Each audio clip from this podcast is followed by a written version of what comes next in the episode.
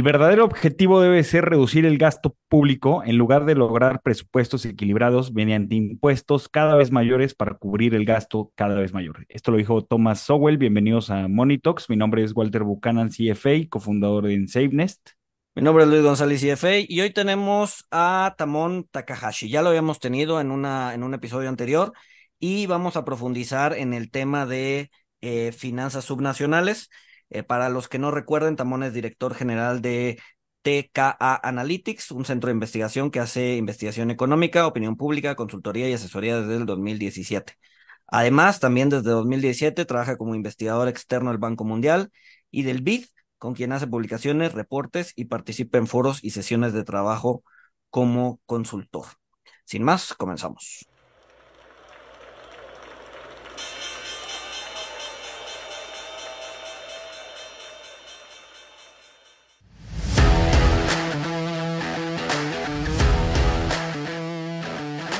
Monito, el otro lado de la moneda.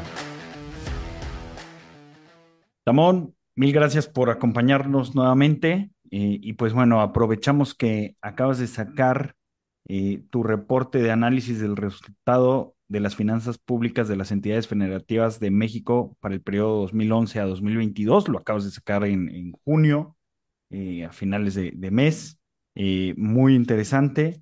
y, y pues bueno, por dónde, por dónde empezamos con esta maraña de problemas de deuda y gasto y recaudación.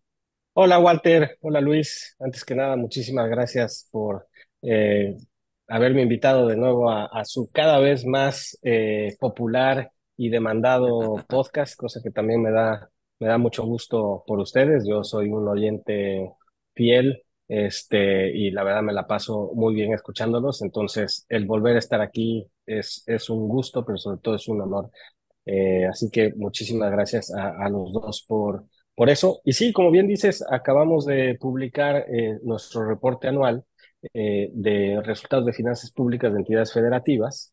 Ahora ya le sumamos un año más porque ya contamos con el 2022 cerrado.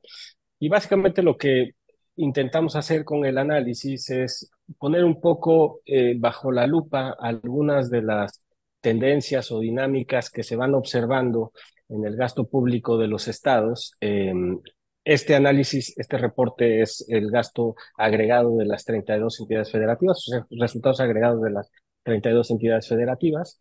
Eh, luego vamos sacando este, de manera puntual el de algunas de ellas, ¿no? Este, lo cual se vuelve también muy interesante porque entonces vas viendo cómo están eh, con respecto de las 32 cada una y luego las puedes comparar entre ellas y ya se vuelve ahí todo un, un tema muy divertido. Pero bueno, este es el agregado eh, y nos ayuda mucho como para poder ver cómo están eh, transcurriendo las cosas en el mundo subnacional, eh, con su relación con la federación, por supuesto, en temas fiscales, y nos ayuda también a descubrir algunos fenómenos o algunas tendencias o inercias que este, se van revelando poco a poco.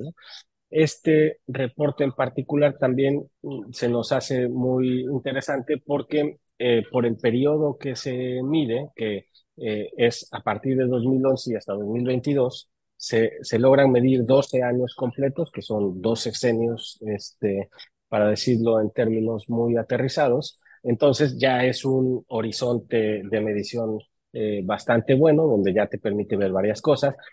Ya teniendo más de dos años desde la pandemia, también permite ver un poco en retrospectiva lo que significó el 2020 para los estados en términos de, finanzas públicas. Entonces sí tiene como que carnita este, que, que poder degustar el, el informe eh, y bueno, eh, es un placer poderlo comentar con ustedes. No, pero bueno, a ver, eh, hubo, o sea, en este, en este lapso de, de dos sexenios, sí hubo cambios, ¿no? A la ley, o sea, la ley de, de pues, de, de, qué tanto, pues no sé cómo se llama, sino creo que se llama responsabilidad. de disciplina financiera. De disciplina financiera en los estados, exacto. Eh, hemos visto un cambio respecto a esa nueva ley. Eh, bueno, nueva, creo que ya tiene varios años, pero, pero, pero ¿cómo se ha visto eh, se han visto beneficiados, se han visto eh, perjudicados los, los, las entidades federativas. No sé si nos puedes platicar algo para empezar con eso. Sí, por supuesto. No, definitivamente se ve un impacto de, de, la entrada en vigor de la ley. La ley de disciplina financiera para las entidades federativas y los municipios se publicó en abril de 2016, entonces ya este año cumplió siete años de publicar y de entrada en vigor, aunque para efectos de muchas de las reglas que incorpora la ley, este, sobre todo las reglas que tienen que ver con el ejercicio presupuestario, este, entró en vigor hasta el 1 de enero del 17, pero bueno, ya también del 1 de enero para acá ya pasó tiempo. Eh, creo que el resultado más importante que se ha visto por la entrada en vigor de la ley, eh, yo destacaría tres, tres resultados importantes. El primero es que una tendencia de crecimiento de la deuda pública subnacional que venía siendo muy acelerada en el periodo 2005-2006 hasta 2013 más o menos, que llegó incluso a rebasar el 3.1% del PIB, el saldo de la deuda subnacional este, en, ese, en ese momento. Eh, a partir de la entrada en vigor de la ley, se ha reducido mucho la, la, la demanda de, de, deuda por parte de los estados, en parte por eh, la propia ley que puso una serie de reglas y de condiciones que hacían que, que los estados eh, pensaran muy bien en, para qué necesitaban financiamiento y el proceso que debían de, seguir para sacarlo. Entonces esto como que tuvo su propio efecto de, de contención de, de, la actividad de, de la deuda. Eh, ese es un efecto que ha tenido la ley. Otro efecto que ha tenido la ley es eh, la eh, el mayor control que empezó a haber en el ejercicio del presupuesto, sobre todo lo que tiene que ver con gasto corriente, con contratación de cortos plazos para pagar gasto corriente, etcétera, este, ha venido, eh, y, en los resultados se ve, por ejemplo, ¿no? Ha venido eh, jalando la parte del gasto a que siempre se vaya ajustando a la parte de los ingresos este, lo cual parecería una obviedad, pero ustedes saben que en el mundo de las finanzas públicas, este, pues no siempre eh, las administraciones se pueden a ver cuánto están ingresando y ajustando su gasto a lo que ingresan, sino que normalmente como que les gusta ir un poco más este, amplios en ese sentido. Entonces, hay una serie de reglas que incluye la ley, este, por ejemplo, una que limita el crecimiento de las nóminas de los estados en términos reales año con año, ¿no? Entonces se nota que sí no se ha desbordado ese crecimiento, este, aunque siguen habiendo muchos retos en ese sentido, pero ese sería el segundo efecto. Y el tercer efecto, que es, digamos, menos trascendental en lo institucional este, de los números, por así decirlo, es eh, la obligación por parte de los estados a publicar y poner a disposición de todos nosotros de precisamente sus resultados y sus datos, ¿no? Y, gracias a esta obligación por parte de la ley y de unos formatos que se derivan de, de, la ley, que obligadamente tienen que, que reportar los estados trimestralmente y anualmente, pues podemos tener insumos para generar este tipo de reportes y de análisis, cosa que antes no se podía. Y precisamente por eso es que el, el reporte inicia en el, viendo los resultados del año 2011, porque en el momento en el que sale la ley, que fue en 2016, se obligó a los estados a reportar cinco años hacia atrás, que era 2011, y con esa misma consistencia y con, con esa misma estructura de, de, reporte ya se ha venido haciendo en lo sucesivo y, y por eso tenemos como que esta serie de 2011 ahora hasta 2022 que es consistente en el tiempo, ¿no? Entonces yo creo que serían tres impactos importantes de, de la ley de disciplina de siete años para acá, más o menos. Ahora, como, como comentas, este, pues ha, habido un, pues sí, un decremento eh, del balance presupuestario. O sea, aquí con información de tu reporte, pues yo veo que en 2016, 2019, eh, pues los ingresos totales de los estados eh, estaban alrededor de 2.700 miles de millones de pesos, este, y pues ahorita están eh, pues por debajo de, de los 2.500, ¿no? Esta, esta disminución eh, de, de, gasto por parte de, eh, pues sí, por parte de la federación, eh, cómo, ha sido, a qué se debe eh, pues este, este, el menor gasto a los estados, pues a dónde se ha ido. Sí, esa es una muy buena pregunta, Walter, porque precisamente una de las conclusiones a las que llegamos en este reporte, que era algo que no habíamos visto en años anteriores, pero que eh, con lo que ha pasado de 2019 para acá sobre todo, no, nos empieza a dibujar una tendencia, eh, está viendo como un cambio silencioso en la política fiscal de la federación con respecto de las entidades federativas, o no tan silencioso si eres un Estado, este, donde la federación da la impresión que está sacando las manos ¿no? de, de las finanzas públicas de los estados, pero no en el buen sentido de decir que ellos hagan sus cosas como debe de ser, sino en el sentido de yo ya no te ayudo, yo ya no tengo nada que ver con eso, arréglatela como pueda. Eh, normalmente los estados tienen tres grandes fuentes de ingresos sin contar al financiamiento. Uno son eh, las participaciones, que esas le corresponden a los estados por el simple hecho de ser parte de, del pacto fiscal que hay en, en México, donde los estados, como parte de su soberanía, tienen este, atribuciones y potestades para cobrar impuestos. Bueno, pues hay un pacto fiscal donde dice, yo te voy a dejar a ti, federación, que cobres una serie de impuestos, que van a ser impuestos federales como el ISR, el IVA, este, estos impuestos sobre todo más grandes, los, los derivados del petróleo, etcétera. Eh, y a cambio de, de toda esa recaudación, tú me vas a participar una parte, este, porque somos una federación, ¿no? Entonces, estas participaciones, este, es el ingreso más importante que tienen los estados a día de hoy.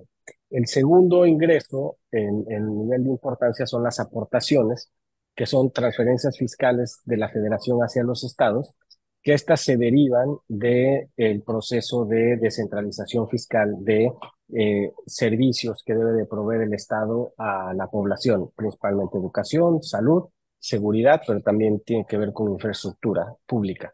Este, tanto las participaciones como las aportaciones están normadas por la ley de coordinación fiscal, entonces eh, hay unos porcentajes y unas fórmulas de, para repartir estos, estos recursos, ¿no?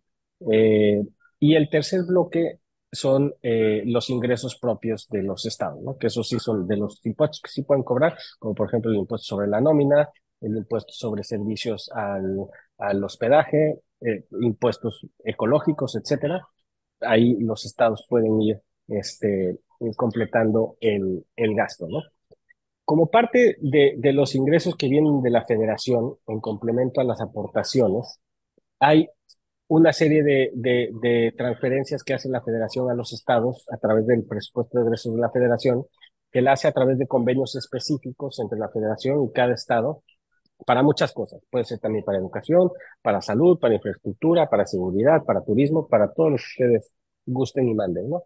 Eh, normalmente este monto de los convenios eh, llegaba a ser casi tan importante o muchas veces más importante que el que eh, generaban los estados como sus ingresos propios. Entonces, hace 10 años, hace 15 años, por ejemplo, en, en orden de, de, importancia estaban las aportaciones y las participaciones, que era este, prácticamente un eh, 35-35% de los ingresos, luego venían los convenios, que era un eh, 20% aproximadamente, y luego venían los ingresos propios, que era un 10%. Era más o menos como se componía la bolsa, a grandes rasgos, ¿no? ¿Qué ha pasado? Que la parte de los convenios se ha adelgazado muchísimo a partir de 2018 y ahora es casi, no inexistente, pero sí es muy menor con respecto de lo que era. Por eso, por ejemplo, si uno ve la curva de, del, del balance, o la curva de los ingresos totales de los estados de 2011 a 2022, como bien decías, Walter, alcanza como sus máximos, es una curva este, cóncava, y alcanza sus máximos en 2016, 2017, 2019, por ahí, y en 2020, 21 y 22 eh, decae mucho, porque la federación ha ido como de, adelgazando mucho la parte de los convenios. También se ha sumado que los resultados de finanzas públicas de la federación en estos últimos años en materia de recaudación no han sido este, lo que venían siendo en años anteriores y entonces la parte de aportaciones se ha debilitado eh, por ese lado, entonces los estados están recibiendo también menos de aportaciones en términos reales de lo que recibían en, en años anteriores y solamente las participaciones y un poco los ingresos propios de los estados han ido como manteniendo este, una tendencia más, más positiva. Entonces, un resultado que nos pareció muy interesante de, de, este comportamiento de los ingresos es, uno, este cambio de política fiscal de la federación, donde cada vez está interviniendo menos en los estados al enviar menos transferencias, pero por otro lado también que eh, como, como se, se, puede apreciar en, en, en, la gráfica del reporte, este, conforme han ido decayendo los ingresos, sobre todo de 2020 para acá, también el gasto se ha tenido que ir ajustando, un poco derivado de lo que decía yo antes de, de los este, resultados que ha mostrado la ley de disciplina financiera, que ha tenido que ir conteniendo el gasto en los estados para no cruzar este, a los ingresos que tienen. Y entonces se está perdiendo una gran oportunidad para los estados de poder hacer inversión, pero incluso de poder prever servicios públicos básicos a la población en, en, la cobertura que se necesita y en el nivel que se necesita, porque cada vez tienen menos ingresos, ¿no? Entonces, prácticamente se están quedando los estados solo para pagar sus nóminas, este, y no les alcanza para mucho más, e incluso las nóminas las han tenido que ir adelgazando, porque al ir cayéndose los ingresos, el gasto se ha tenido que ir ajustando, cosa que yo creo que es una mala noticia. Oye, pero entonces tenemos, o sea, en, en la frase de, de, inicio, y pues es el pensar de mucha gente, pues el gobierno debería de ser más chico, que pues si tiene menos gasto, pues se, se, se va haciendo más chico, pero me preocupa un poco la paradoja en la que estamos, porque eh, pues tú lo has dicho, este, pues lo, los estados prácticamente son pagadores de nóminas, este, uh -huh. entonces pues no, no, o sea, ahorita que, que digo, voy a tocar muchas cosas a la vez, pero lo vamos partiendo este, pues si, si se le va todo en nóminas, pues no, no, no tiene para inversión, pierde oportunidades en inversión, pero a mí lo que me preocupa es la paradoja de que, pues, va a llegar un punto en el que no, no, no puedan al, a, a adelgazar tanto la, la, nómina, y a mí lo que me preocupa un poco como, como contribuyente, pues es que para, para contrarrestar, eh, pues que el gobierno está sacando las manos, creo, creo, que lo dijiste al principio, o sea, los está dejando solos, sí. pues em, em, empiecen a, a, a, eficientar o empiecen a sacar impuestos locales, porque pues no, creo que creo que es insostenible, ¿no? Que se queden así, estamos. Digo, esa, pregunta, esa impresión medio. La pregunta es, ¿qué, qué tanto sí. poder tienen para sacar impuestos locales, no? O sea, ¿sí se pueden inventar impuestos locales? Sí, claro, sí, sí, sí, tienen atribuciones y tienen a las ventanas para, para hacerlo este, a las ventanas, por ejemplo, ¿no? Afortunadamente creo que ah, por lo, por lo que he ido escuchando por ahí, creo que eh, las discusiones no van en el sentido de empezar a generar eh, impuestos sin ton ni son, impuestos locales, este, y los que más o menos se están pensando son impuestos que quizá hace algunos años no tenían ningún sentido y ahora pueden tener sentido, impuestos verdes, este, eh, temas, temas de este, de este tipo, ¿no? Pero que siempre van a ser muy acotados.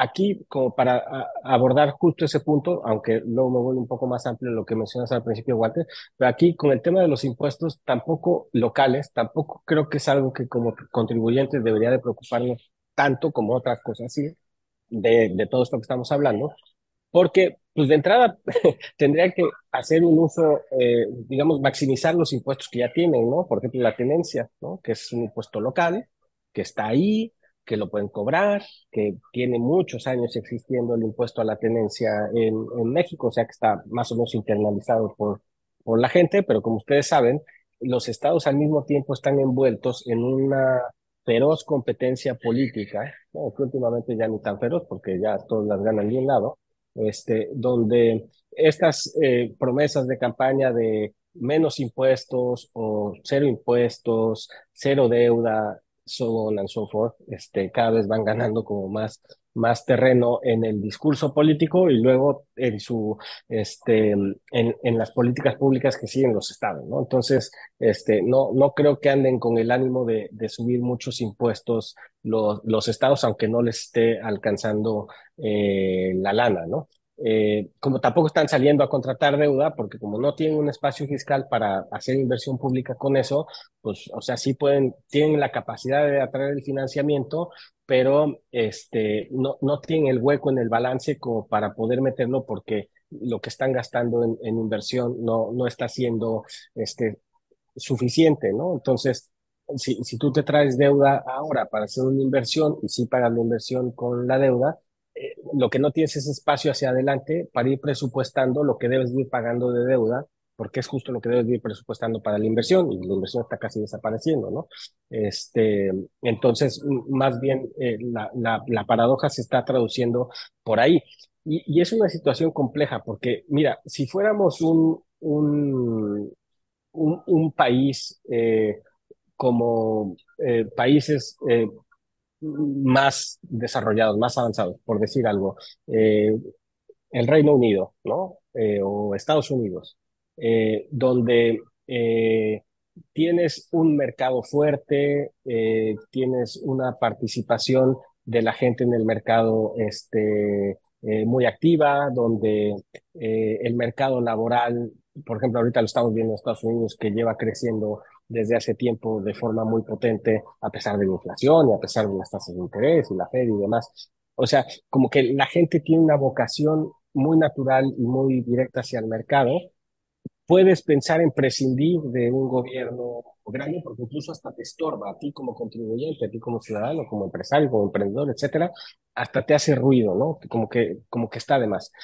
Pero si nos vamos a una realidad como la nuestra, que, también hay países desarrollados que están en eso, como por ejemplo España, donde toda la gente, al primero que voltean a ver cuando necesitan algo, cuando tienen un problema, cuando se quieren quejar de algo es al gobierno, ¿no? Este, entonces, si tú empequeñeces el, el Estado ahí, este, no, no vas a resolver un problema, sino lo vas a hacer todavía más grande.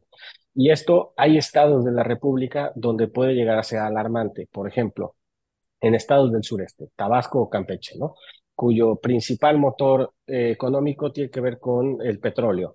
Pero el petróleo, pues sí, es, algo que, genera mucha riqueza, pero es riqueza que no se queda ahí, sino que se va al centro y luego ya se distribuye de la forma en la que se distribuye y demás, ¿no?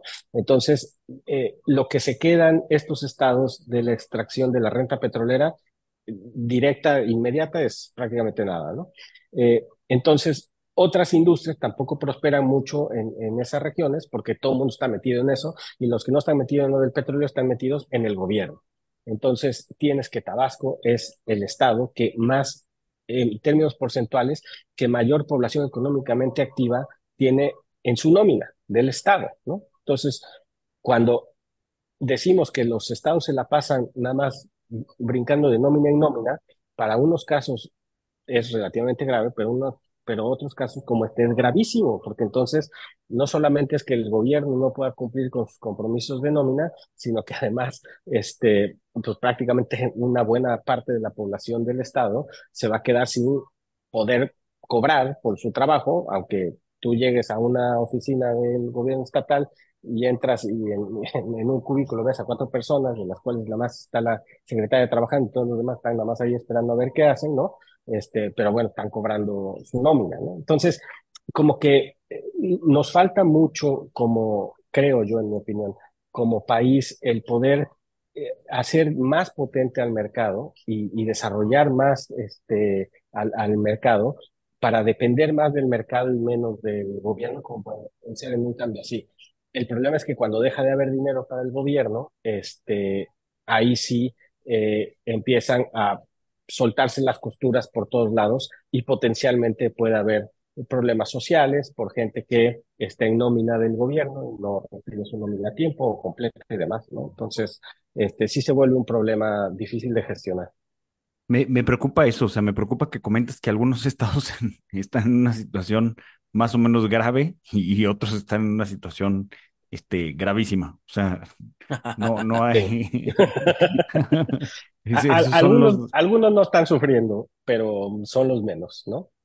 Pero está Ahora, pasando eh... todo lo que, todo lo que no querían que pasara, ¿no? O sea, querían descentralizar el poder, querían, ¿no? Y al final del día, pues el municipio y el estado, pues es el, el, el, o sea, ellos saben en qué necesitan invertir, ellos saben en qué necesitan la infraestructura, pero pues les están quedando todas las herramientas para que, para llevarlo a cabo, ¿no? Y al final del día están dependiendo 100% de que el gobierno federal pues quiera hacer algo en su municipio o algo en su estado y ya de ahí detonar crecimiento, pero ellos ya no tienen, o sea, al final del día se reduce a algo, un tema meramente político.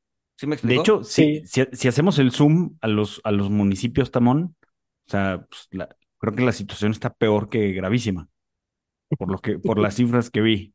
Eh, sí no lo de los municipios, porque eh, las funciones de los municipios con respecto de las responsabilidades que tienen los estados están mucho más acotadas y más limitadas, ¿no? Este, eh, y aunque sí los recursos que reciben en muchos casos son insuficientes, este, en, en, en otros casos no están tan apurados o, también como la, la, demanda de la ciudadanía hacia el municipio es mucho más leve en comparación de lo que le demandan los ciudadanos al, al Estado, ¿no? Este, las nóminas de los municipios no son tan grandes como las de los estados, entonces aunque tienen presión, eh, no, no es la presión que yo veo en los estados, que de verdad sí, este, los secretarios de finanzas no, no duermen pensando en la siguiente quincena y ya que la brincan y en la siguiente y, demás, ¿no? Y, eso ha hecho, como, como bien eh, dice Luis, que eh, la, inversión de los estados, eh, con dinero de los estados, ha ido reduciéndose a, a, un punto que es, es muy baja ahora, es, es uno de los datos que, que viene ahí en el, en el reporte. Pero al mismo tiempo, la federación también ha ido este, disminuyendo su coinversión con los estados, ¿no? Este, hubo un tiempo que, por ejemplo, en el satanizado ramo 23 del presupuesto de egresos de la federación, había muchos fondos, como el Fondo Metropolitano, por ejemplo, donde eh, se destinaban recursos para inversión eh, municipal y, y, también inversión estatal, ¿no?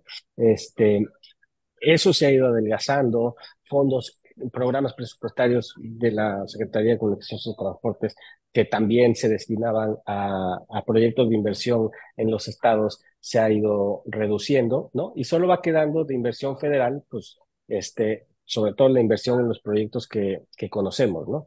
Este, eh, y, y, eso hace que, aunado a, la menor inversión que están pudiendo hacer los estados, porque están destinando prácticamente el 80%, 75% de sus presupuestos a nóminas, y luego del 25% que queda, un 15% a deuda, ¿no? Te queda un 10% ahí para cosas misceláneas, este, pues va, va debilitando mucho la, la inversión. Y la inversión no solamente pensar en hacer nuevos puentes o nuevos caminos o nuevos edificios o nuevos hospitales y demás, sino también mantener los que ya están, ¿no? Entonces, este, pues sí, por eso muchas veces se ven infraestructuras públicas en los estados, que son responsabilidad de los estados, que no están en las mejores condiciones porque pues ni siquiera tienen con qué eh, mantener, eh, mantenerlos en las mejores condiciones por el gasto que representan, ¿no? Ahora, el, el, el, por ejemplo, los fondos de estabilización del presupuesto, ¿no? Que últimamente están vacíos. ¿Eso, uh -huh. ¿eso ha tenido una afectación? O, o, o sea, podemos, o sea, sí los ingresos vía participaciones federales han bajado, pero, pero mucho se debe a este, a que, a que están vacíos estos fondos de estabilización o, o simplemente porque ha habido menos ingresos. Es más bien lo segundo. Este, los fondos de estabilización, sobre todo el Fondo de Estabilización de Ingresos para las entidades federativas, este, es, es una bolsa que eh, se activa cuando las participaciones se caen. Entonces, si las participaciones están por debajo de lo programado a principio de año, eh, puede ir entrando el FEIEF de forma trimestral para ir compensando a los estados de esa caída y si luego se recuperan, entonces los estados tienen que devolver este, los sobrantes que hay y es un mecanismo ahí que se va equilibrando durante el año con la intención de que los estados logren ingresar el monto programado originalmente de participaciones en la medida de lo posible, ¿no? Claro que puede pasar que la caída de las participaciones sea de tal tamaño que todo lo que hay en el fondo de estabilización no sea suficiente para compensar, o puede pasar que sea muy leve la caída y entonces nada más se le dé una mordidita al fondo y ya. ¿Cómo se alimenta el fondo? Pues básicamente de ingresos excedentes eh, de la federación y, y también de ingresos derivados del petróleo, cosa que en los últimos años no, han vivido sus mejores momentos, entonces el fondo se ha ido adelgazando eh, y se tuvo que potenciar hace un par de años a través de operaciones financieras este, para poder inflar, por así decirlo, o rellenar la bolsa, eh, si mal no recuerdo, fue como a un nivel como de 80 mil millones de pesos, precisamente para compensar caídas de participación de 2020 sobre todo y 2021. Este, y ahora está otra vez Hacienda en ese proceso como de potenciación de, de los fondos del, del PIF, este, porque en este año la caída de las participaciones con respecto a lo programado está siendo eh, notoria, ¿no? Y los estados la, la están resintiendo. Pero como funciona es eso, ¿no? Que tú vas viendo cómo van las participaciones y las participaciones van por abajo de lo esperado entre el FEIEF eh, hasta que se agota, por así decirlo, este, y pues ya una vez agotado, ya no le puedes meter más, pero si eh, te queda FEIEF, vuelve a entrar si vuelven a caer las participaciones y se va midiendo trimestralmente durante el año. Ahora, todos estos cálculos eh, de cuántas participaciones le quedan, recuérdame, según yo, de, de, o sea, de todo el ingreso, de, todos los impuestos participables, de todo el presupuesto participable, es 80-20, ¿cierto? Es correcto, sí. El 20% de la recaudación federal participable es lo que se destina a las participaciones. Y la recaudación eh, federal participable se integra prácticamente su gran mayoría por el IVA, el ISR eh, y los impuestos derivados del petróleo. Hay más impuestos ahí este, federales eh, metidos, pero ya son un poco más pequeños, ¿no? Pero básicamente son, son estos. Entonces, el 20% de toda esa bolsa es lo que compone el 100% de las participaciones, que a su vez también se descomponen en un 80-20. El, el 80 es distribuido a través de la, del Fondo General de Participaciones, que tiene una fórmula que se hizo en 2007, este, donde supuestamente se intentaba eh, premiar como el mejor desempeño recaudatorio local de los estados, teniendo ahí tres coeficientes que, que, que revisaban como los resultados en, en, recaudación local de los estados, pero luego le metían un factor de población que, pues, para fines prácticos, ha hecho que el Fondo General de Participaciones, que es el 80% del, del 20%, se, se, reparte de acuerdo a cuánta población tienes, ¿no? Entonces ahí, pues el que más gana es el Estado de México, que es el estado más poblado, seguido de la Ciudad de México, y por ejemplo, casos como mencionamos antes de Tabasco o Campeche, que tienen más bien poca población, pues están como un poco condenados a recibir poco de ahí porque pues, su población no va a crecer, ¿no? Eh, como crece la otra. Este, entonces, más bien como que en el tiempo van, van perdiéndolo un poco, ¿no? Eh, entonces, la gran parte de las participaciones se reparten a través de criterio eh, poblacional. Y no, no es, no es algo de lo que se han quejado los estados. O sea, recuerdo que hace algunos años, no sé si era presión política o si era realmente un tema eh, que les preocupaba a ciertos estados de querer cambiar esta, esta ley o esta, pues estas reglas de cómo dividir la lana, ¿no? Entonces, eh, ¿ves, al, o sea, lo ves viable? O sea, ¿tienen algún punto para poder hacerlo? O sea, ¿lo realmente sí. tiene, tiene algún sentido hacerlo? Ligándolo a esto, o sea, para, para complementes tu, tu respuesta, una de tus conclusiones, bueno, una de las conclusiones de, del reporte, pues justamente es que, que el pacto fiscal de, debería de, cambiar. Entonces, ¿cómo, ¿cómo complementarías lo que pregunta Luis sobre, sobre pues sí, los claims que tenían ciertos estados, ciertos gobernadores, contra que pues el modelo pues, prácticamente no es sostenible? Sí, sí, sí lo hubo, sí hubo ese movimiento. Era, yo creo que más político que, este, que otra cosa, eh, con aquellos eh, gobernadores del Frente Aliancista este, hace unos dos, tres años. Eh, la parte central, si, si, mal no recuerdo, de su reclamo era que un poco como lo contrario, decía, nosotros somos estados que recaudamos la gran mayoría de los impuestos federales, ¿no? Y cuando ya nos tocan las eh, transferencias fiscales de la federación hasta acá, eh, en, en, esta especie como de balanza fiscal, perdemos, ¿no? Y estaba Jalisco, estaba Chihuahua, estaba Nuevo León, estaba Aguascalientes, estaba Durango, estaba este, creo que Coahuila, ¿no? O sea, como que estados más como del Bajío y del norte, este, que se presume más industrializados y demás, ¿no? Em, pero la, la discusión sobre la fórmula de las participaciones estuvo presente ahí, pero es, es, es una discusión que ha estado presente en, permanentemente por parte de los 32 estados uh, con Hacienda. Incluso ha habido eh, documentos eh, hechos por el Banco Mundial, por ejemplo, donde eh, han hecho notar que el llevar la fórmula de participaciones a este componente poblacional pues hace crecer o ha hecho crecer y está demostrado las brechas fiscales, tanto verticales como horizontales, que se ven en, en el mundo subnacional en, en México. Y, y, y, ha habido como intentos de proponer algunas eh, modificaciones o algunas reformas. Claro que es algo muy complicado de hacer porque requiere de una cosa que en este momento yo no veo por ningún lado, que es voluntad política y liderazgo político para hacerlo, porque no deja de ser el tema de las participaciones un juego de suma cero, porque la bolsa no crece, ¿no? Si, si no cambias la ley de coordinación fiscal y si no le pegas un bocado a, a los ingresos de, de, la federación más grande del que, del que ahora está aportando, entonces la bolsa va a permanecer igual y si tú cambias la forma de distribuir la bolsa, pues va a haber quienes sí y va a haber quienes pierdan y entonces los que van a perder se van a mover mucho para no perder y los que van a ganar se van a mover mucho para ganar.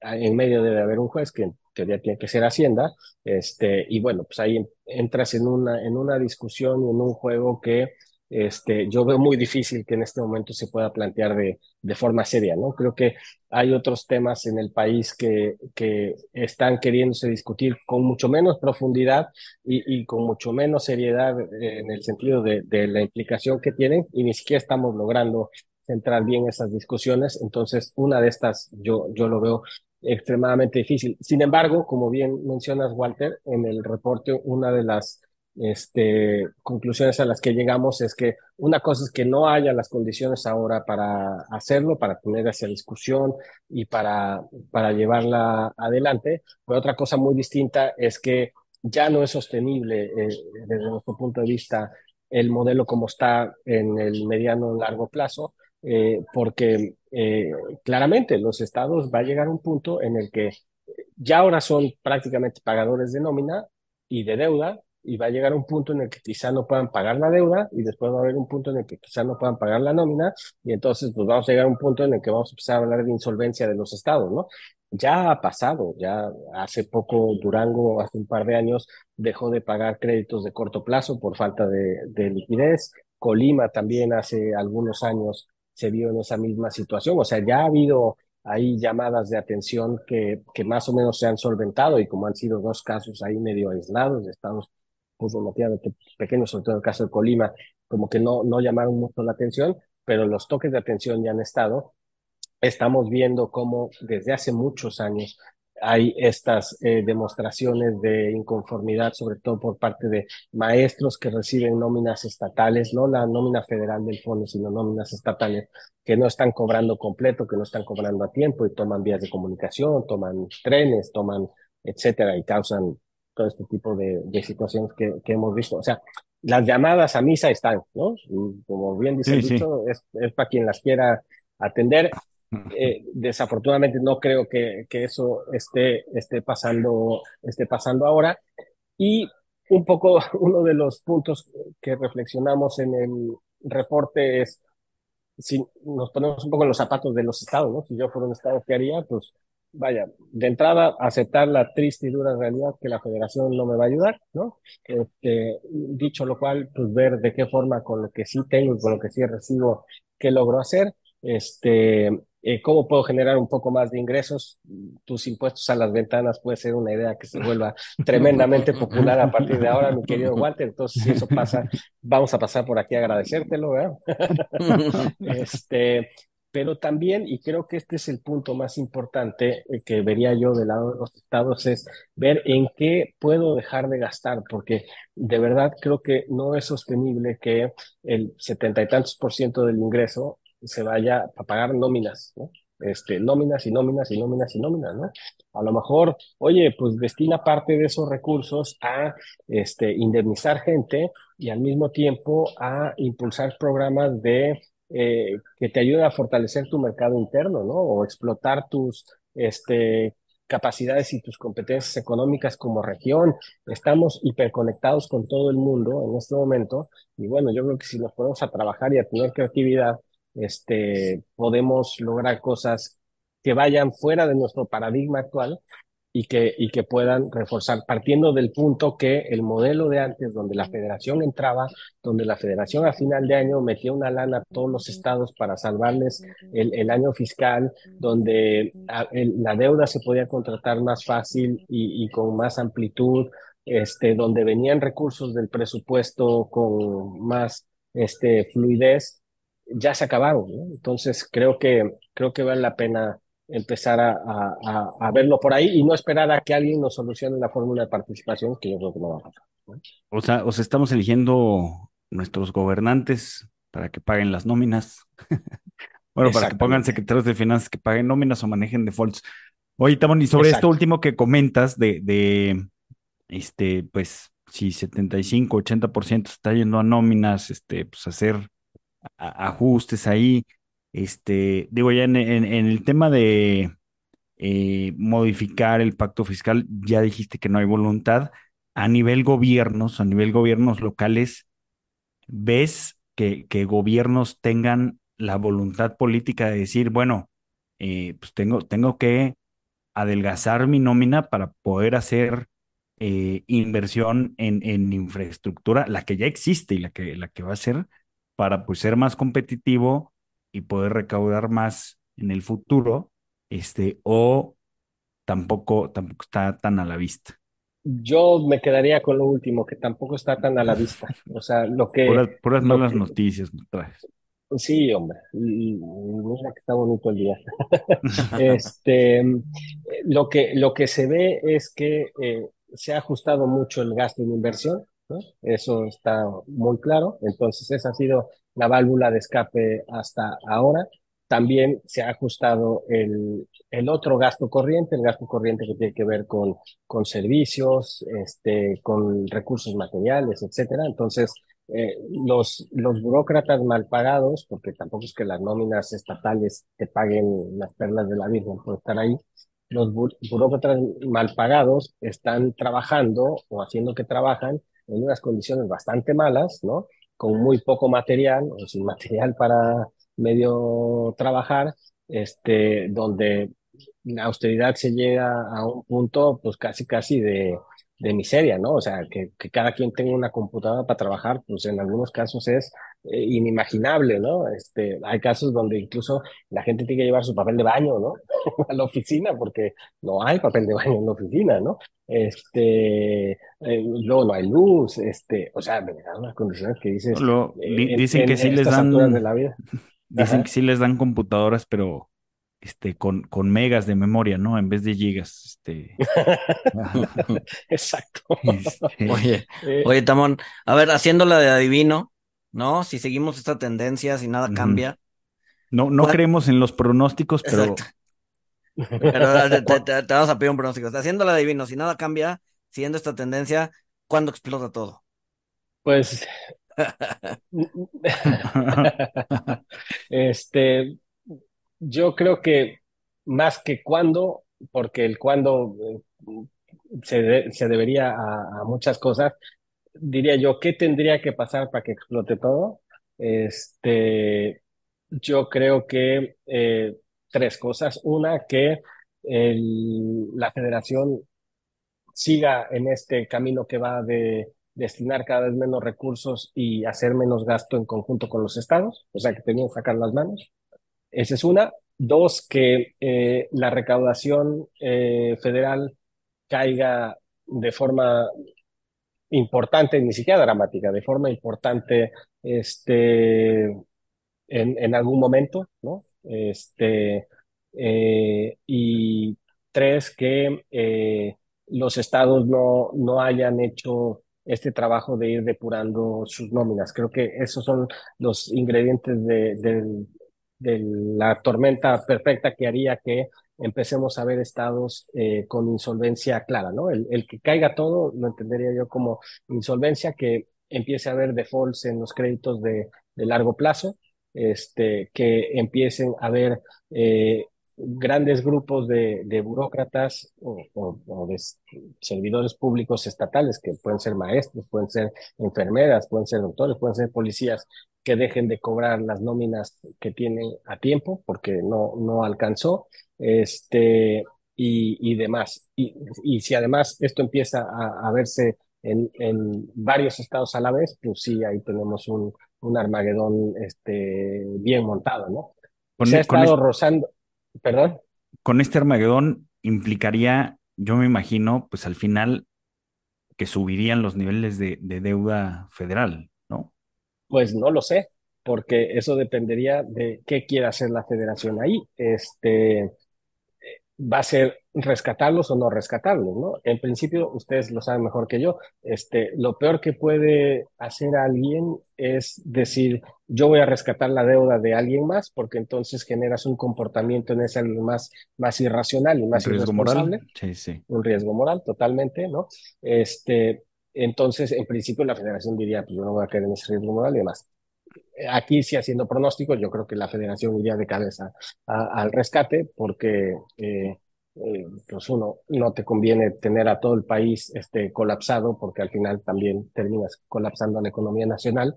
Y dos, eh, ya pensando un poco mal, viendo el color del mapa político en México actualmente, pues además son los tuyos, ¿no? Los que tienes que rescatar, o sea que este, no tienen mucho para dónde hacerte. Eh, ahí sí, en ese caso, creo que eh, puede ser que la deuda nacional crezca, que tampoco es que la deuda nacional esté en unos niveles que, que, deban de preocuparnos. La vez pasada que platicaba yo con ustedes, andábamos por ahí del 50% del PIB, que comparado con otros países con, con más potentes y demás, eh, que andaban sobre el 100 y hasta el 200%, pues el 50% no es, no es algo que, que en este momento preocupe, preocupe mucho. Pemex sí preocupa, pero la deuda de, del gobierno federal creo que, creo que menos. Entonces puede ser que eso, o puede ser que en el mejor de los casos, o en el menos malo de los casos, que el gobierno federal decida un año este, volver a las prácticas de socorrer a los estados desde el presupuesto, este, dejando de hacer cosas el gobierno federal que, que estaría haciendo ahora, que es una buena pregunta para hacer, a dónde se está yendo ese dinero que antes iba a los estados y que ahora no llega, que otra vez vuelva a ir. Los ¿no? trenes, ¿no? Por ahí. Unos trenes, creo que sí, y, y, creo que hay unas fábricas que hacen algo, ¿no? Como con, con este, fósiles y cosas así. este, al, algo que es importante es que viendo como las dimensiones de, de ingresos y gasto de los estados y las dimensiones del presupuesto federal, eh, tampoco es, es algo que, eh, no sé, a lo mejor si pudieras cuantificar el, el, problema que podrían llegar a tener los estados, vamos a ponerlos ahí en una cifra muy, muy rotunda, podría ser este, menos de un billón de pesos, ¿no? En, contra un presupuesto que está por los 8 billones de pesos, pues oye, no, no es nada, ¿no? Pero en, un plan de cinco años, pues a lo mejor sí, te, sí lo puedes asumir, ¿no? Yéndonos al, al, peor de, al peor de los escenarios, ¿no? Pues bueno, creo que se nos está terminando el, el tiempo, espero y, y, nos estén escuchando eh, gente de las secretarías de finanzas de los gobiernos, este, gobernadores, es porque pues creo que está claro lo que, lo que tienen que hacer eh, si no quieren pasar tantos estragos en el futuro. Este, yo creo que me quedo, digo, nos pintas que hay algo que hacer, pero pues creo que vienen este, pues otro, otro sexenio, eh, cuando, cuando haya un cambio, pues creo que vienen otros seis años complicados donde esperemos y, y, se tome acción sobre esto, porque pues definitivamente es una, una papa caliente, una bomba de tiempo, ¿no? Sí, sí, sí. Creo que no vamos en un camino este, que nos lleve irremediablemente al Armagedón que decíamos, pero este, pues tampoco es que hay un dicho que me disculparán una de las palabras que dice dicho, pero me gusta mucho, pero no me gusta el color de la orina del enfermo, ¿no? Este, entonces, eh, creo que estamos en ese punto delicado en el que podríamos empezar a hacer muchas acciones desde las diferentes posiciones, el Estado empezar a hacer cosas, lo que decíamos, ¿no? Ver cómo puede fortalecer sus ingresos, pero sobre todo ver cómo puede ir transitando de estas estructuras este, muy orientadas hacia la nómina, hacia unas economías regionales, estatales, que sean menos dependientes del empleo público.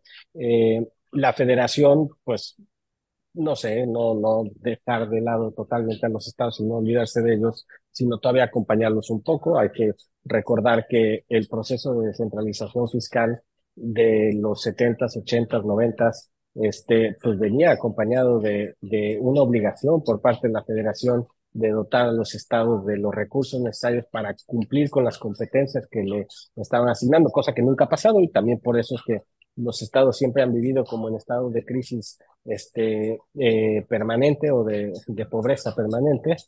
Eh, entonces la federación eh, hacer esa parte y bueno, también esperar que eh, en términos más macro, la economía, el empleo, este, la generación de riqueza en el país, este, tenga como unos buenos periodos de crecimiento, porque al final este, eso va a implicar, en todo caso, mayor recaudación y mayores ingresos para los estados, y si además los usan bien y los aprovechan mejor, pues oye, sería, sería fantástico, ¿no?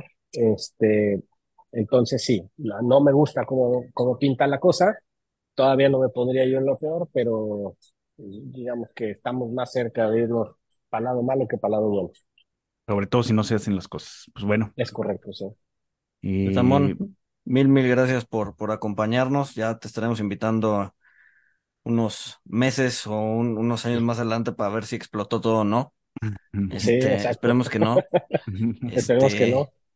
Y pues nada, no sé si quieras agregar algo, Walter, Tamón, no sé si quieren agregar algo antes de cerrar. No, pues nada más, nuevamente darte las gracias, Tamón. Este, y, y pues como dice Luis, nos vemos en unos años. Y yo agradecerles de nuevo otra vez a los dos la invitación y la oportunidad de poder platicar aquí con ustedes estos temas que por un lado a nosotros nos apasionan mucho y por otro que sentimos que son lo suficientemente eh, relevantes e importantes como para discutirlos y tenerlos ahí abiertos para que la gente también se pueda sumar a las discusiones y pedirles el, el gran favor de si en sus canales de comunicación pueden eh, compartir el, el, reporte para quien lo quiera ver este, y cualquier duda que tengan ahí en nuestros datos de contacto, este, pues nos encantaría recibir comentarios, observaciones, quejas, críticas, mentadas de madre y todo lo que venga este, añadido a, al reporte. Sí, claro, claro, cuenta con ello. También ponemos el, el link para descargar el, el, reporte de finanzas públicas subnacionales Buenísimo. en la descripción del episodio. Y pues sin más, nos escuchamos el siguiente miércoles. Saludos.